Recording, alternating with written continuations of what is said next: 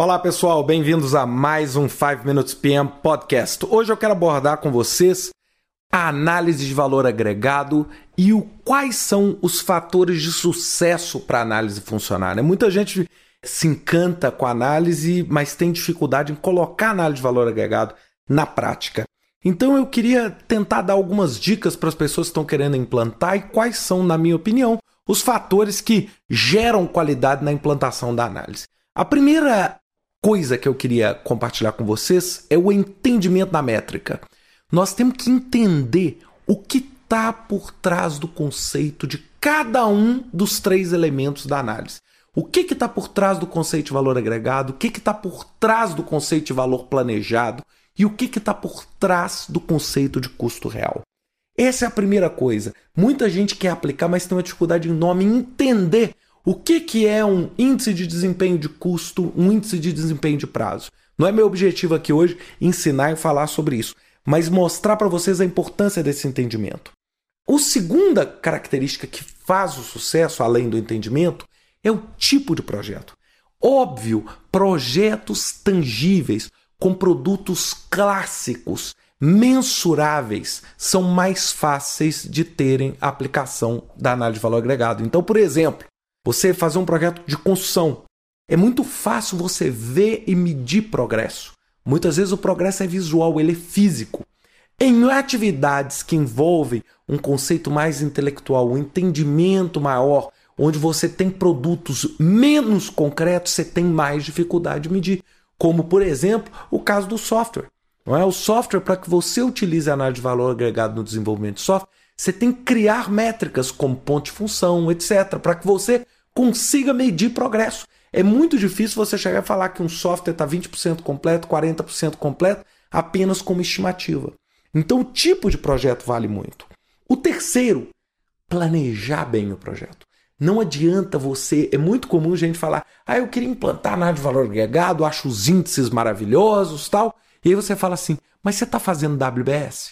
As pessoas não estão fazendo. Então, se você não planeja bem, planejar bem é o quê? É você estruturar seu escopo claro, detalhado, né? Eu já falei isso milhões de vezes. Tudo começa no escopo. Então, esse planejamento do escopo vale muito. A orçamentação, você criar o que a gente chama de Cost Account Plan, ou CAP, ou CAP. O Cost Account Plan é o que? É um conjunto de pacotes de trabalho no qual você vai medir a análise de valor dentro de cada um desses pacotes. É como um projeto na EAP se divide em pacotes de trabalho, na análise de valor agregado, um projeto se divide nos CAPs.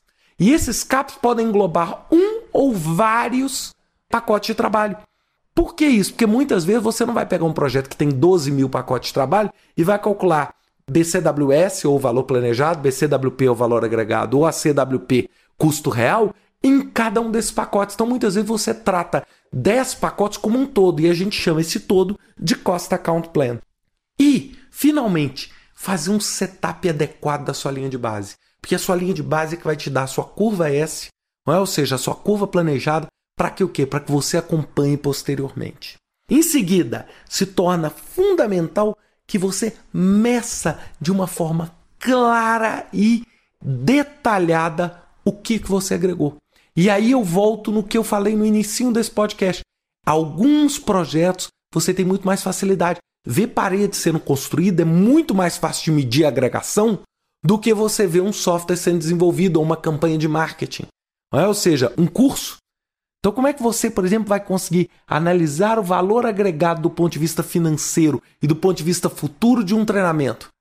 Perceberam? Você pode calcular sim valor agregado perspectiva de progresso das disciplinas e dos capítulos que você faz. Porque aí você está tangibilizando aquele treinamento.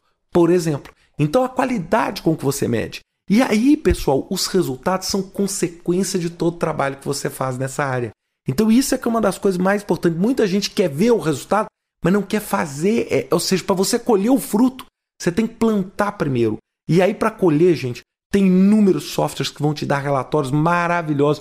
Praticamente todos os softwares hoje de projeto têm todo o trabalho da análise de valor agregado. Mas a dificuldade, e eu volto a assistir, ela se reside basicamente o quê?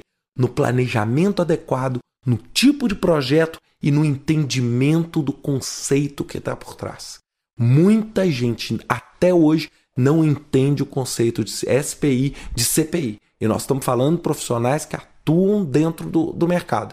Então, ou seja, se você tem dificuldade de entender como é que você vai mostrar isso numa reunião executiva, então é esse tipo de base que eu queria compartilhar com vocês. Né? Isso aí é fruto de uma conversa que eu tive essa semana que gerou essa preocupação, então eu resolvi gravar esse podcast realmente para fazer um heads up, né? ou seja, deixar todo mundo atento para que a gente colha, a gente precisa plantar primeiro.